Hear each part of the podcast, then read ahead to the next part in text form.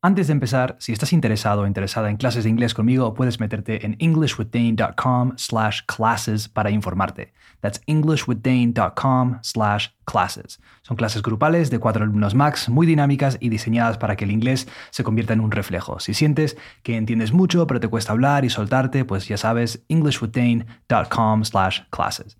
Y si quieres transcripts para seguir más de cerca este podcast y para que no te pierdas ni una sola palabra, métete a englishwithdane.com slash transcripts. Ambos links están en la descripción del episodio. Hey, what's up? What's going on? Welcome to English with Dane, a podcast designed to improve your English. As always, I'm your host, Dane, and you can find me on Instagram and TikTok at English with Dane. Today's episode is about a moment in history that I read about the other day and couldn't believe. It happened on a 17th of January, like today, so what we'll do is read it together, make sure we understand everything, and as always, extract a bunch of new vocabulary. But you already knew that. So let's jump in. You are listening to episode 154 of English with Dane. Hit it.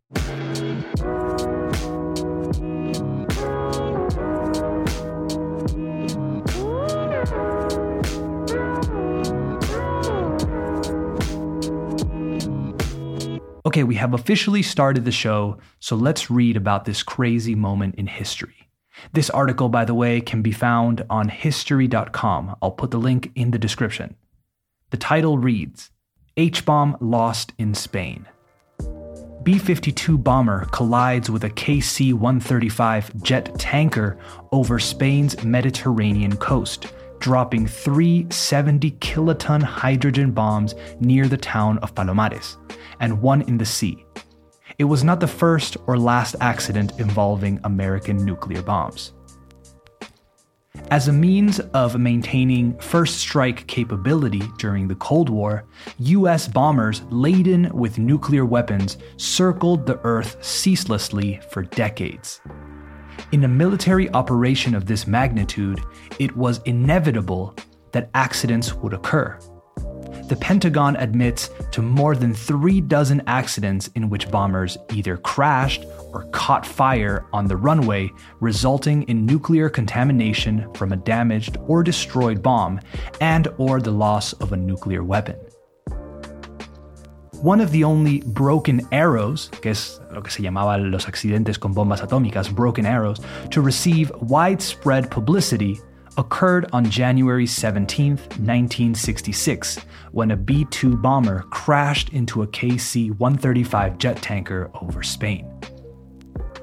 The bomber was returning to its North Carolina base following a routine airborne alert mission along the southern route of the Strategic Air Command when it attempted, cuando intentó, when it attempted to refuel with a jet tanker.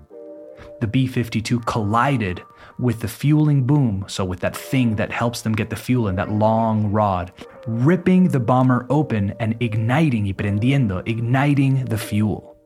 The KC 135 exploded, killing all four of its crew members, but four members of the seven man B 52 crew managed to parachute to safety. None of the bombs were armed, but explosive material in two of the bombs that fell to the earth exploded upon impact, forming craters and scattering radioactive plutonium over the fields of Palomares. A third bomb landed in a dry riverbed and was recovered relatively intact. The fourth bomb fell into the sea at an unknown location. Palomares, a remote fishing and farming community, was soon filled, llenado, was soon filled with nearly 2,000 US military personnel and Spanish Guardia Civil who rushed to clean up the debris and decontaminate the area. The US personnel took precautions to prevent overexposure to the radiation, but the Spanish workers who lived in a country that lacked experience with nuclear technology did not. Eventually, some 1,400 tons of radioactive soil and vegetation were shipped to the United States for disposal. Meanwhile, at sea, 33 U.S. Navy vessels were involved in the search for the lost hydrogen bomb. Using an IBM computer experts tried to calculate where the bomb might have landed, but the impact area was still too large for an effective search. Finally, an eyewitness account by a Spanish fisherman led the investigators to a one mile area. On March 15th, a submarine spotted the bomb, and on April 7th, it was recovered. It was damaged, but intact. That is crazy. I want to do some more research about this. I'm sure there are some crazy stories about it. I want to hear the accounts of the fishermen and people who lived in Palomares. Is there is there a documentary about this? If there isn't, there should be with the amount of documentaries that are floating around. Anyway, let's do a quick vocabulary check. The first word or phrase I wanted to talk about is as a means of. As a means of. But what we'll do is lump the first three words I want to talk about because they're all in the same sentence. So let's also take a look at laden and ceaselessly. Again, as a means of, laden, and ceaselessly.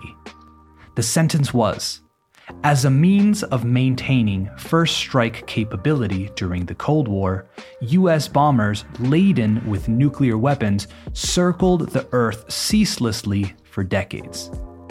So, as a means of is another way of saying in order to, with the aim of, with the purpose to, etc., as a means of maintaining first strike capability. Then, in that same sentence, we have laden, or laden with. Bombers laden with nuclear bombs. So laden, spelled L A D E N, means carrying or holding a lot of something. The table was laden with food, for example. Then in that same sentence, we had the word ceaselessly. Ceaselessly. Now, this is an interesting word. Let's break it down. To cease means to stop, right?